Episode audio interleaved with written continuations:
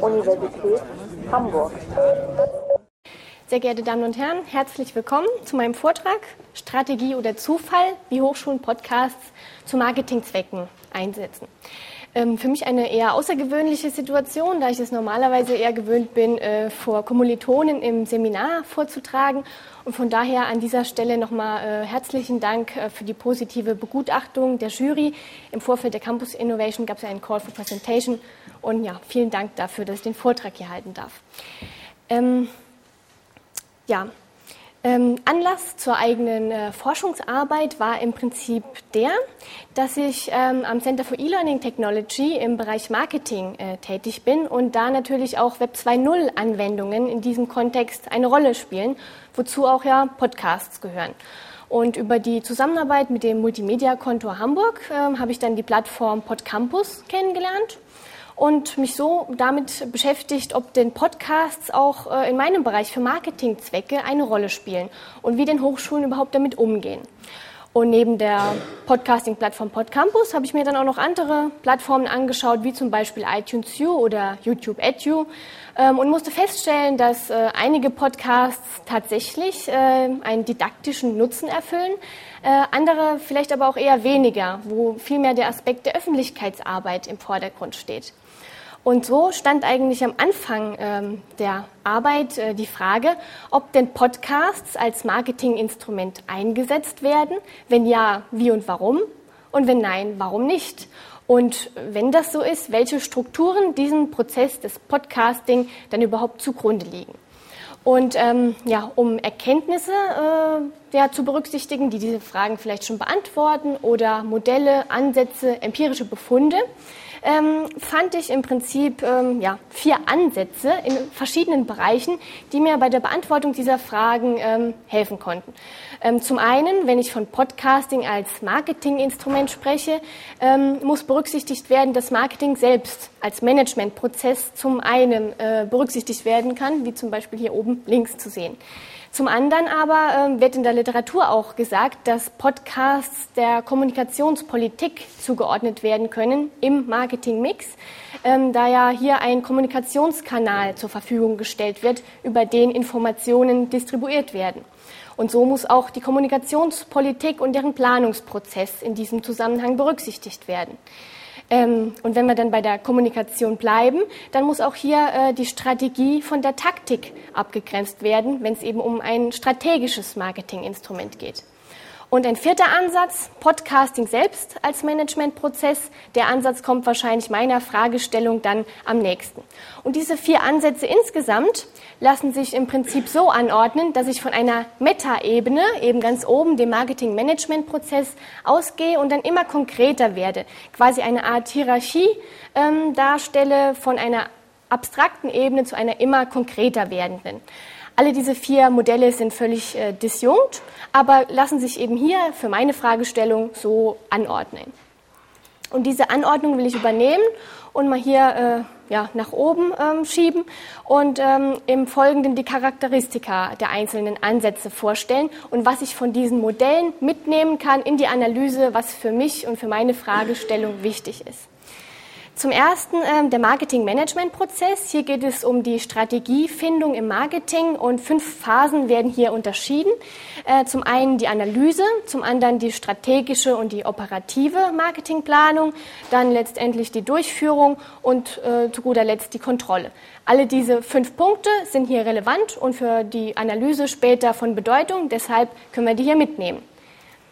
Der nächste Ansatz, Planungsprozess der Kommunikationspolitik, enthält im Prinzip äh, die fünf gleichen Punkte, ähm, nur dass hier hinzukommt, deshalb rot markiert, ähm, dass hier die Kommunikationsinstrumente im Mittelpunkt stehen und die Integration in den Marketingmix. Also diese zwei Punkte kann ich mir aus diesem Ansatz auch wieder mitnehmen. Ähm, und hier bei dem dritten Ansatz, wo die strategische von der taktischen äh, Planung der Kommunikation abgegrenzt wird, habe ich auf der Ebene der Gesamtkommunikation zum einen eine strategische Ausrichtung, die eher bei den Führungskräften liegt, und zum anderen aber auf taktischer Ebene ähm, bei den Fachabteilungen, bei den Fachabteilungen eine eher taktische Ausrichtung. Das heißt, hier werden die Kommunikationsinstrumente dann im Einzelnen geplant.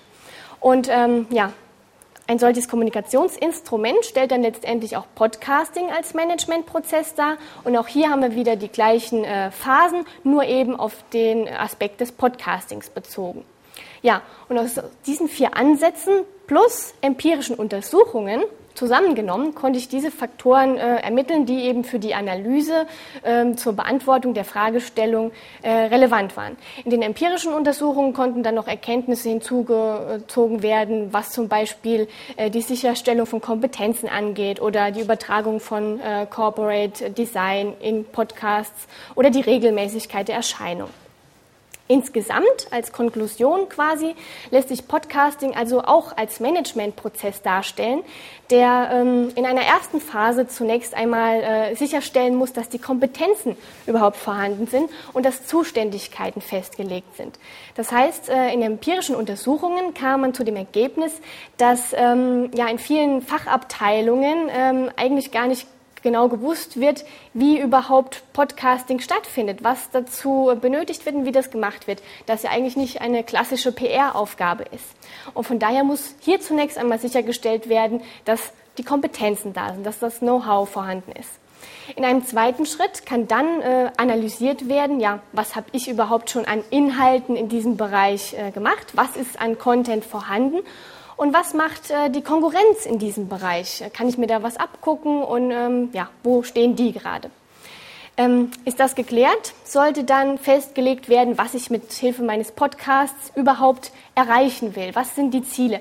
Äh, will ich Wissen vermitteln oder dient es überhaupt der Imageförderung? Was will ich damit erreichen? Und zum anderen auch bei der Zielgruppenplanung, wen will ich damit erreichen? Und eigentlich noch wichtiger die Frage, ähm, kann ich die diejenigen, die ich erreichen will, überhaupt über das Medium Podcast erreichen? Also entspricht das hier ähm, der Zielgruppe? Wenn diese Fragen geklärt sind, kann es dann an die eigentliche Podcasting-Strategie gehen. Das heißt, ich muss mir überlegen, welches Thema meine Podcast-Reihe beinhaltet oder ähm, ja, in welchen Abständen die einzelnen Episoden erscheinen, ähm, wie ich das Corporate Design irgendwie in den Podcast integriere oder auch auditive Aspekte. Äh, die hier zu berücksichtigen sind. Und letztendlich muss das Ganze in einem Konzept münden. Bevor ich dann äh, ja, das Ganze auch umsetzen kann, meine Strategie, nämlich indem ich die einzelnen Episoden produziere und dann auf entsprechenden Podcast-Plattformen äh, distribuiere, das heißt wie zum Beispiel Podcampus oder iTunes U oder was es da sonst noch für Möglichkeiten gibt. Ähm, und letzten Endes bleibt mir dann die Möglichkeit, meinen äh, Erfolg des Podcasts zu kontrollieren ähm, durch quantitative oder auch qualitative Methoden, indem ich zum Beispiel das Feedback äh, kontrolliere, das mir meine Abonnenten des Podcasts dazu geben. Und je nachdem, wie diese Kontrolle ausfällt, kann ich dann in den einzelnen Phasen nochmal regulativ eingreifen und vielleicht hier und da ein bisschen was modifizieren, damit äh, ja, mein Angebot vielleicht etwas erfolgreicher wird. Und äh, wie denn hier rechts zu sehen ist, ganz wichtig, dass das Ganze in den Kommunikationsmix insgesamt integriert wird. Das heißt, dass die einzelnen Kommunikationsinstrumente aufeinander abgestimmt sind und nicht äh, das eine was kommuniziert, was äh, bei dem anderen gar nicht der Fall ist. Ähm, also das dazu und dann noch zu den Einsatzmöglichkeiten von Podcasts an Hochschulen überhaupt. Ähm, der Herr Heppel-Seger sitzt ja auch hier äh, mit im Publikum. Ähm, zum einen die externe Kommunikation, die hiermit verfolgt wird als Marketinginstrument, ähm, zum anderen aber auch in der internen Kommunikation als Service für Studierende, wenn es zum Beispiel darum geht, äh, über Events für Studenten äh, zu berichten oder äh, klassischerweise auch als Lernwerkzeug, also wenn es um E-Lectures geht. In Abgrenzung dazu ähm, ja, sehen das Unternehmen äh, eigentlich etwas differenzierter. Ähm, neben der, dem Aspekt der externen und der internen Kommunikation, wo es dann auch um Personalbeschaffung und Wissenstransfer im Internet geht, ähm, wird hier häufig auf, auch auf etablierte Podcasts zurückgegriffen, indem diese hinzugekauft werden. Und vielleicht wäre das äh, in diesem Zusammenhang eine Komponente, äh, die sich Hochschulen mal angucken könnten, ob das vielleicht nicht auch eine Möglichkeit wäre, hier die Einsatzmöglichkeiten zu erweitern. Und auf dieser theoretischen Basis äh, jetzt aufbauend konnten im Prinzip folgende Hypothesen unter anderem formuliert werden, äh, was Podcasting jetzt als strategisches Marketinginstrument an Hochschulen angeht. Zum einen, wenn Hochschulen Podcasting als strategisches Marketinginstrument einsetzen, dann liegt diesen Aktivitäten eine Strategie zugrunde, sollte man annehmen. Ähm, zum Zweiten, wenn Hochschulen Podcasting als Marketinginstrument einsetzen wollen, dann müssen spezifische Rahmenbedingungen berücksichtigt werden.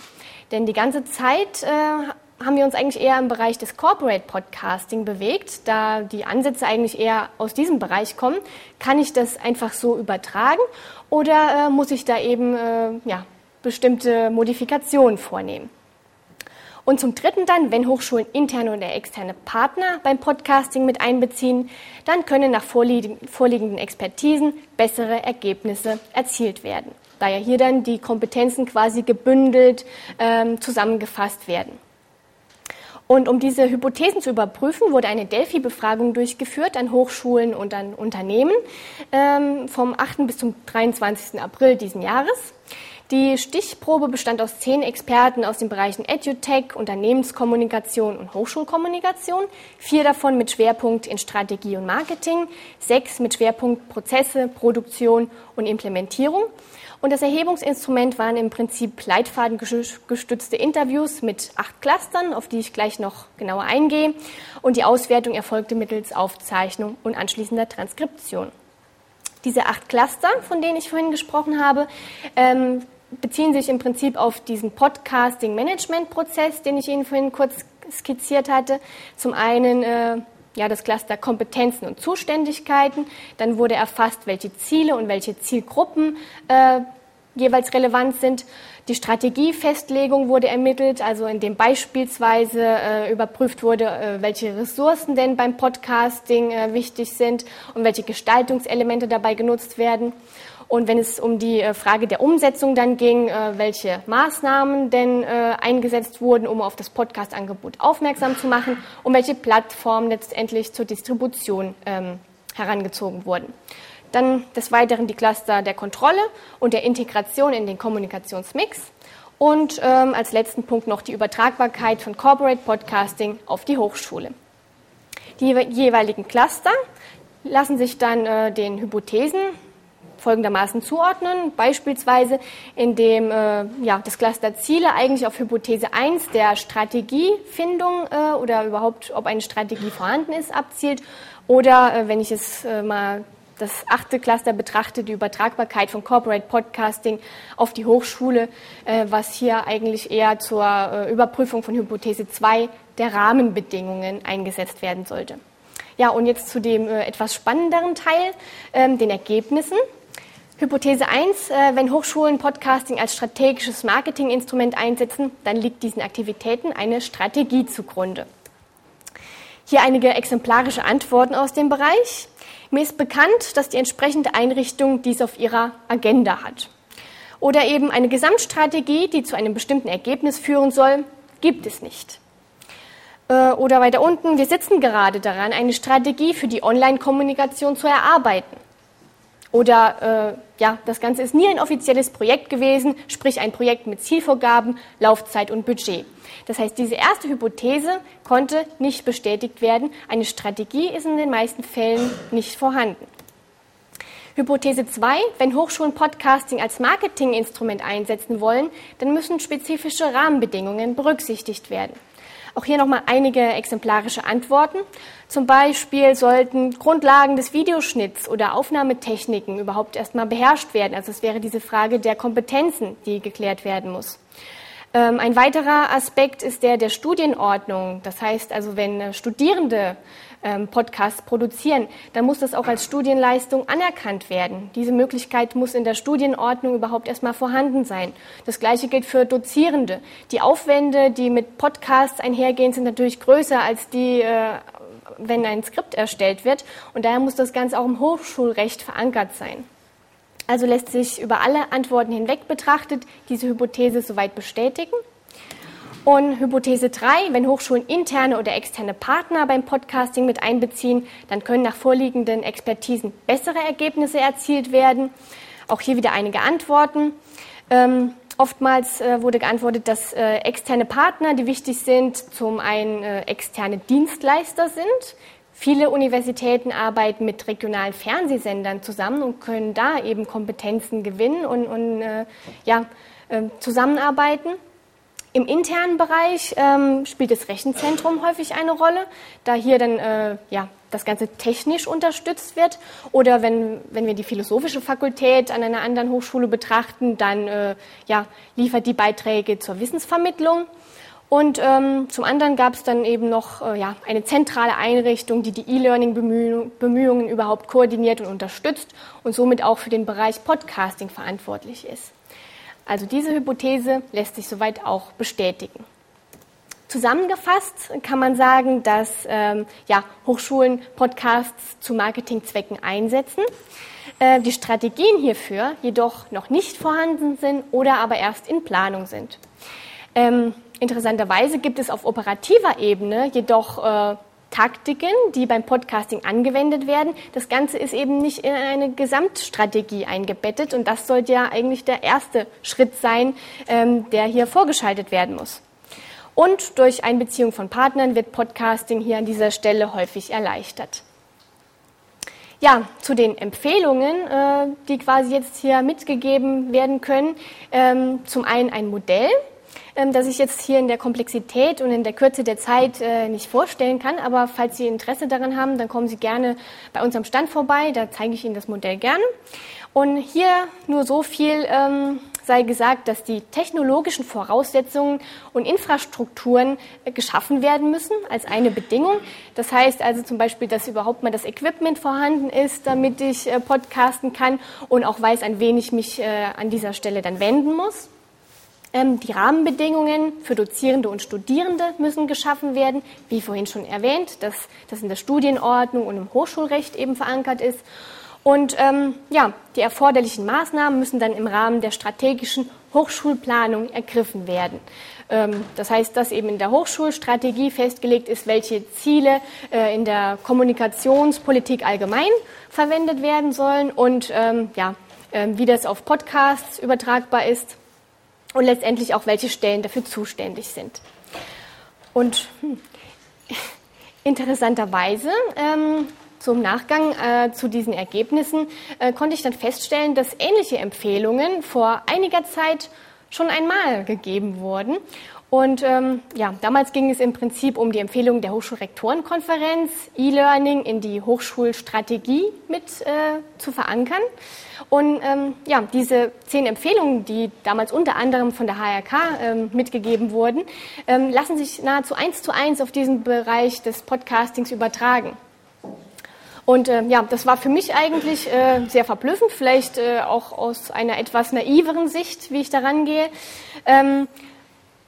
Fand ich eben interessant, dass sich äh, eigentlich im Vergleich zu 2003 bis 2010, jetzt sind sieben Jahren, zumindest jetzt für den Bereich, was das Podcasting angeht, eigentlich kaum was geändert hat.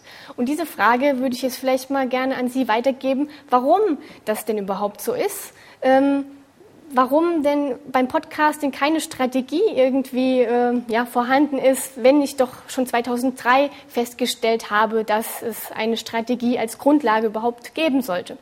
Aber erstmal vielen Dank für Ihre Aufmerksamkeit.